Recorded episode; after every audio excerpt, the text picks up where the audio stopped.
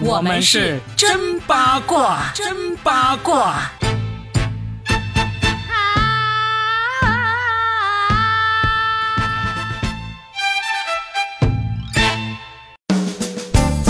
欢迎来收听我们新的一期真八卦，我是算一卦搞笑大叔 Robin。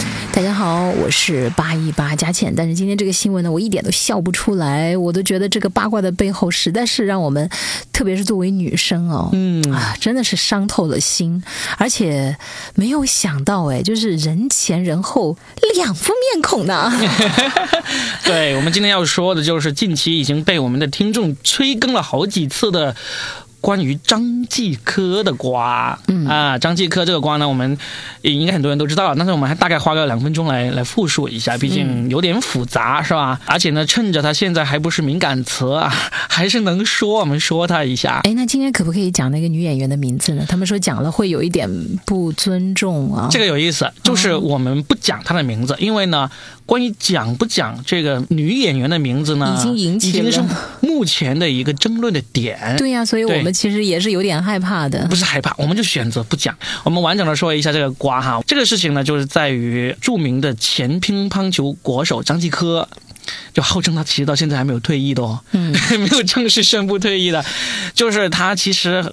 好几年前就已经被人曝过出来说他喜欢赌博，其实最早可以追溯到他十六岁。对，前段时间就又有人翻出来了，说他不但赌博，他还因为要还赌债，把他前女友的那些私密视频和照片卖给了债主。应该是先说抵押给债主，嗯，为了让债主拿着这些视频和照片去向这个前女友要钱，我看到的是这样子的，就是说他借了五百万，然后呢，他要有一个担保，拿什么呢？就是我是名人，我的女朋友也是名人，而且的话呢，我们还不是一般的名人，我把我们的私密视频压到你这儿，就相当于压房产、压汽车，那我压的是视频。如果我要是没有及时还上这个，你就可以拿这个出来去卖也好，或者怎么样也好，嗯是这么一个概念哦。对嗯，就是这么一回事。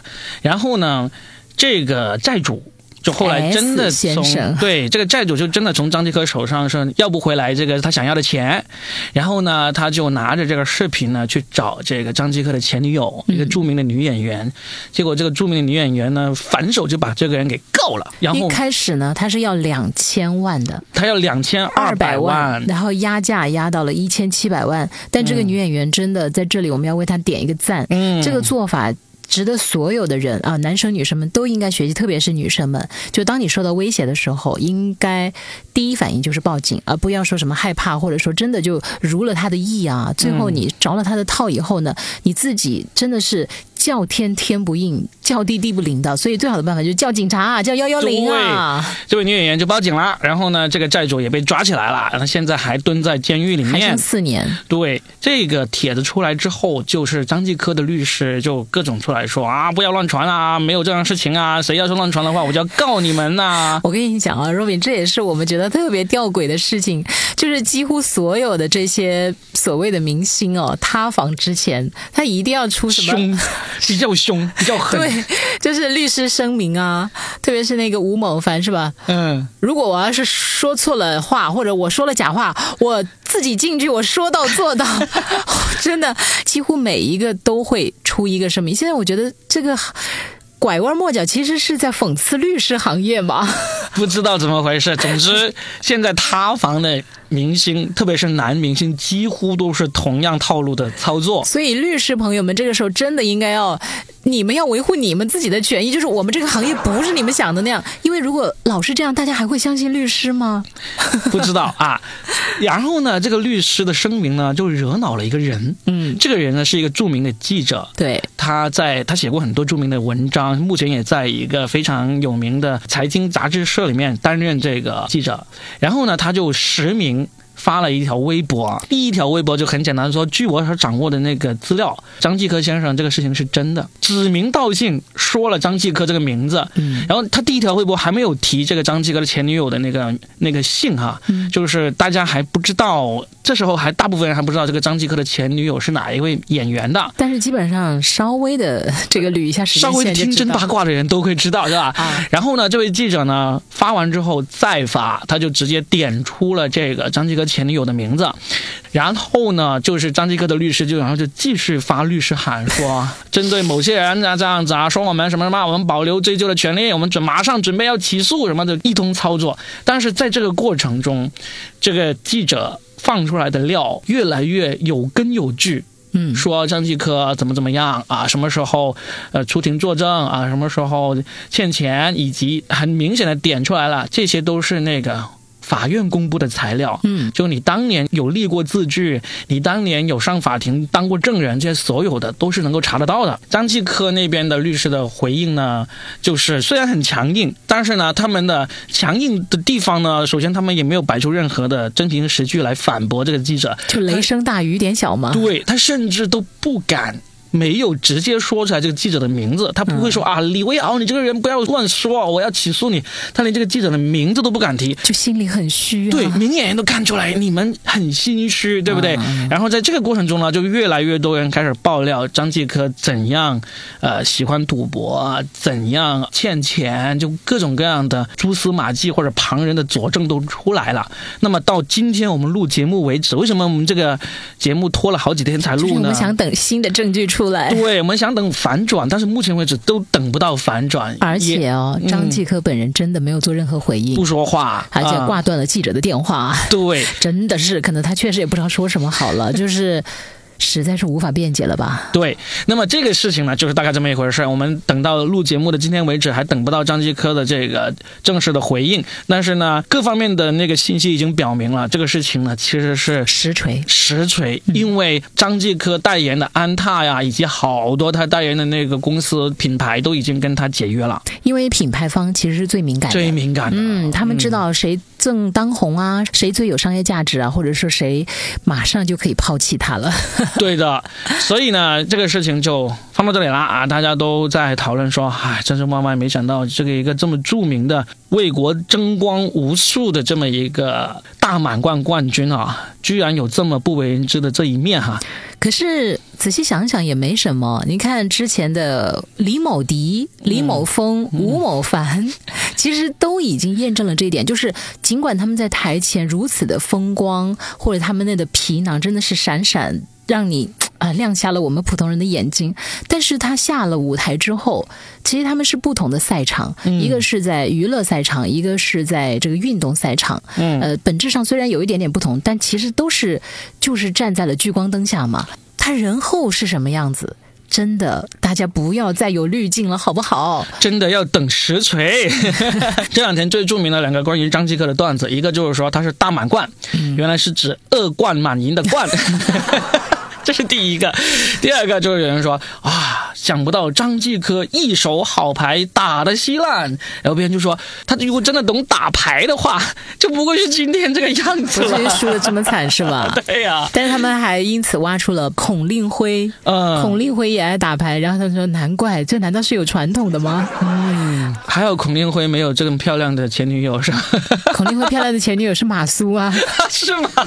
你你知吗？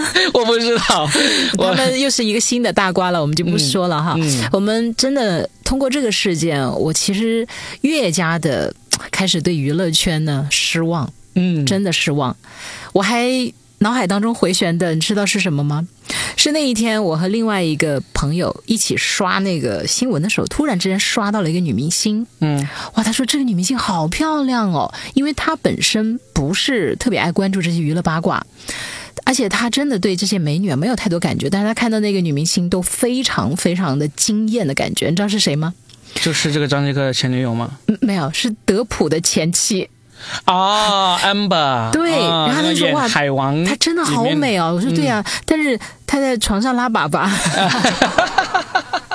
然后 呃，我我当时这么一说以后，他说什么？他就惊掉下巴的感觉。我说：“哎呀，你不要把这些明星想象的好像真的就他们是很完美的。啊其实脱了那身华服之后，他们和我们普通人没有什么太大的区别，都是人儿，都是人儿。东北话讲的都是人儿。对 呀、对呀、对呀、哎，但是张继科这个事情呢，其实让我们再一次见识了这个娱乐圈，或者说，总之就是名人明星他。褪去光环之后，也是普通人差不多这一点。但是我们刚才有提到这个爆他料的这个记者啊，不知道是有意还是无意，感觉应该是有意的，把张继科前女友的这个姓给爆了出来。因为这个前女友的姓很特别，特别到你只要说出，好像整个娱乐圈就只有一个女星是用这个姓的。特别是她，就是也是很有话题性的一个女明星。，对，嗯，但是这一次这个记者爆出来呢，就事情走向了一个以前我们比较少见的一个方向。就首先就会有不少人，就应该也不是张继科能够请来的水军了，毕竟他已经没有钱请水军了。呃，就就站出来说，这个记者你不应该去直接点出来这位女演员的那个姓，让甚至怀疑她有阴谋论。对，甚至怀疑这个记者可能跟那个债主。就是张继科欠钱那个债主有一定关系，因为他反反反复复的没有提这个债主的那个名字，而是用 S 先生来代替。现在很多人都在这个记者的这个微博下面去问 S 先生究竟是谁，他跟你究竟有什么关系？但也有人说了、s 先生可能就是传说当中的叠马仔。他只是一个中间人物而已，对其实还是背后的隐藏的大 boss 才是关键人物。可是我在这里也是身为同行吧，我其实想为他说一句话，嗯嗯，就是我们不能对他就要求要七百二十度的无死角的去，好像要求他高尚无瑕，对呀嗯，我们可不可以一件事情就是保留一点包容的态度？如果不是他爆出来，可能张继科这样的劣迹都没有人知道，我们也不知道那个女演员原来承受了这样的耻辱。嗯，为什么不能念她的好？就是他的功其实是大过他的过的，但是为什么揪着他那点？当然那个其实是值得另开一期节目来讲一。对，可是我觉得，如果从呃人性或者说是从人情的角度来讲，是应该要感谢他的。对的，因为大家都知道，现在自媒体这么发达，传统媒体其实已经被挤到一个很小很小的角落里了。嗯，你们说说看吧，家里的电视有多久没打开过了啊？然后那个报纸是不是从来都没有买过了？最多就是爸爸妈妈买来用来什么包那个油条啊，还有就是用来垫桌角啊，可能垫桌角都用不着了，呃，糊墙纸更用不着了，是吧？现在都是高档的了。你们想想看，现在传统媒体的生存角落已经被挤到这个地步，很多做记者的全部都转行了。不是我们记者说没有这个职业良心，没有这个职业道德，而是我们自己要生存，也要生活。当我们呃，冒着很大的风险，特别是调查记者，几乎早些年的调查记者是冒着生命危险的。你比如说最早什么传销啊、扫黄啊，或者说是贩毒啊，一些经济案件呢、这些大案要案，其实。记者是要，他要跟着整个，包括警察去办案，他要是不是要全程跟随？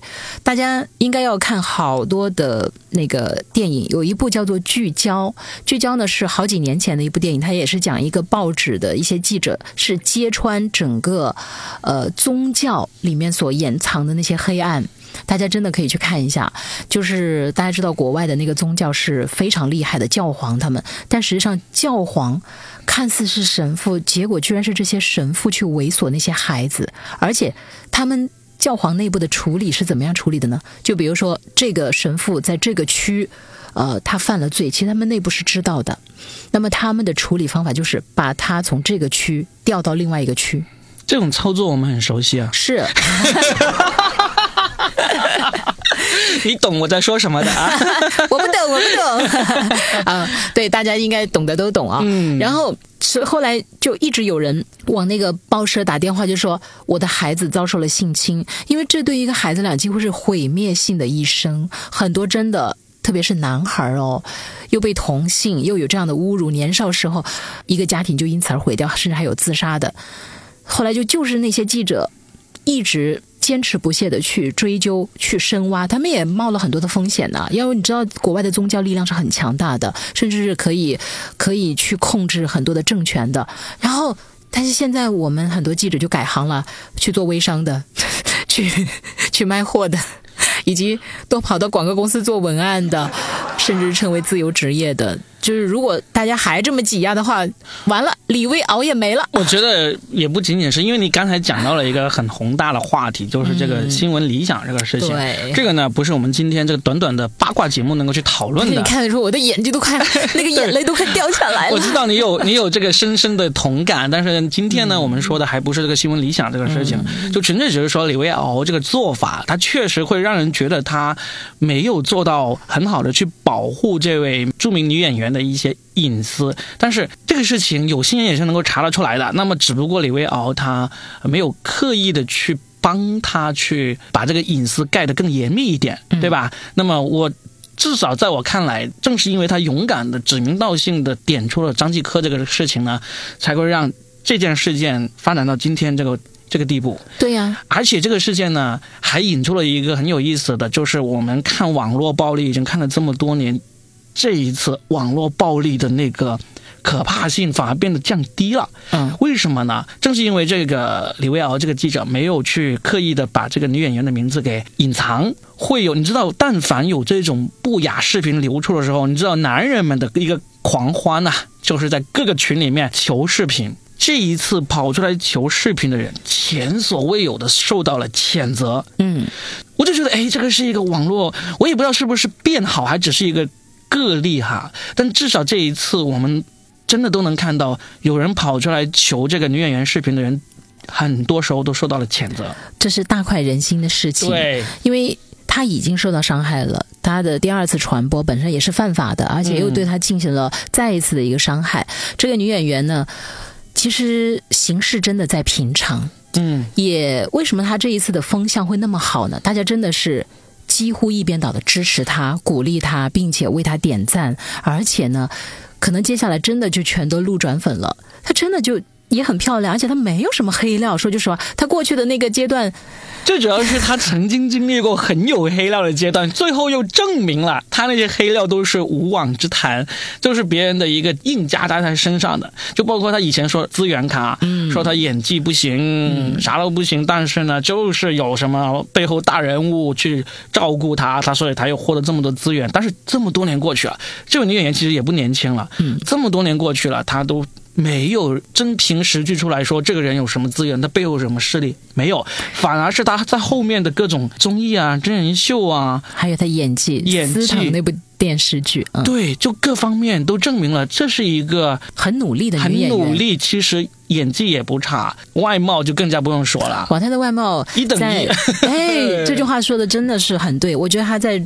嗯内娱来讲，算是排在头位的那种美貌来。对，嗯，所以呢，就是正正是因为他曾经经历过这么多大风大浪，那大家心里面其实已经是很多时候都对他黑转路，路转粉，粉就更加粉的那种。那这一次出现这个事情的时候，大家就会很自觉的，就是说不要去求这个所谓的这种不雅视频，不要去荡妇羞辱。嗯，对吧？如果放在以前，经常就会出现一种很恶心的言论，就是说，哎呀，女孩子拍这样的视频，肯定是生活不检点啊，什么之类的。但、嗯但这次就极少能够看到这样的声音，我觉得这是一个很大的进步，很大的进步。当然，我希望这个不是个例啦啊，但就算是个例也总好过没有啊，对不对？对。同时，通过这个事情呢，愈加的提醒所有的，特别是女孩们，嗯，就是在亲密期间呢，两个人肯定是爱到天荒地老啊，爱到如漆似胶。但是即便这样的话，真的尽量不要拍摄这样的视频。嗯即便拍摄了，可是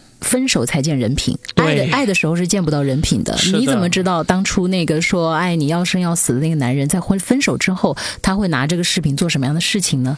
呃，这个也确实是又让我们敲了一记警钟哈。而且，爱情里面一定要去魅、去魅、去魅，这是我最近这段时间一直在和所有人说的。我发现有的时候其实就是一段关系的不平等，才造就了很多处于低位啊。这里我就不分男女，嗯，他就会甘愿奉献出自己，然后就把自己的底裤脱下来之后，底线一再一再的拉低。嗯但是你知道，这样你是换不回来所谓的尊重。那爱就更不用说了，连尊重都没有。爱的前提是尊重，好不好？是平等。哎，你以为你越的取悦他就能够获得他的爱吗？他只会更加的贬低你，对啊，不把你当女人，甚至不把你当人看。对，女孩子们一定要睁大眼睛哈。你看张继科这个就是真真实实的例子，因为他在法院的这个案中记录里面都说了，他当了证人，向法官证实过他。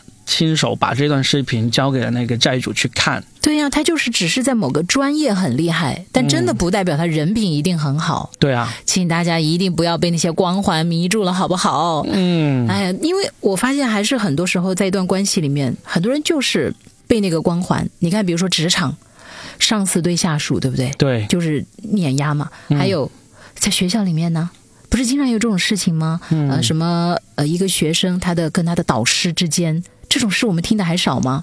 或者说是老师对学生，而且好多这种案件事件都还没有解决的，嗯那些作恶的人还在逍遥法外的，就是活生生血淋淋的例子。嗯，嗯，大家真的要擦亮眼睛。而且还有一种，就是你的羞耻心要去掉一点。以前很多人总觉得自己很差，就是我配不上更好的人，请去掉这个观点。你想想看，连这样一等一的大美女，她也会遇上渣男。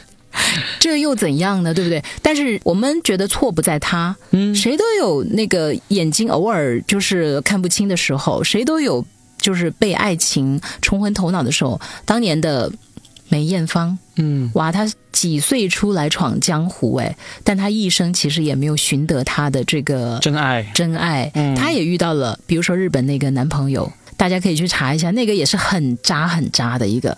就有的时候，请大家一定要明白，恋爱虽然很好很美，但是呢，请你一定要还是留一份理智，留一份尊严，留一份体面给自己。嗯，好的，那我们今天呢就稍微吃了一下这个最近最热的瓜哈，嗯接下来会有什么进一步的发展的话，我们也密切关注着。嗯但是我感觉应该是不会有什么大的反转了。因为一般情况下，如果你被人诬告，第一时间你会跳出来，赶紧是吧？拿起法律的武器，怎么样来保护自己，或者拿其他的武器来攻击对方。但张继科真的吭都没吭一声，他至少是因为没钱，我觉得。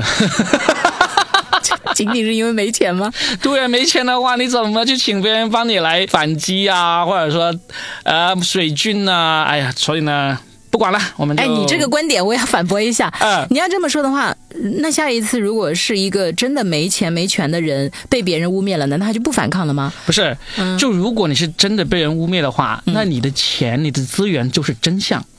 嗯那现在他手上应该是没有真相的，因为他没钱也没有真相。他有钱的话，没有真相，他可以造谣，他可以抹黑，对不对？哦哦所以呢，他现在既没有真相，又没有资源，那就只能选择沉默了。那我觉得最关键的还是他就是做了这些事情，对啊所以他不能吭声。对啊，他的真相就是他就是个坏人嘛？嗯，啊，好吧，就当然我们也是猜测的啊。如果啊、张继科先生你最后真的有你来实告我们呀 你来告诉我们呀。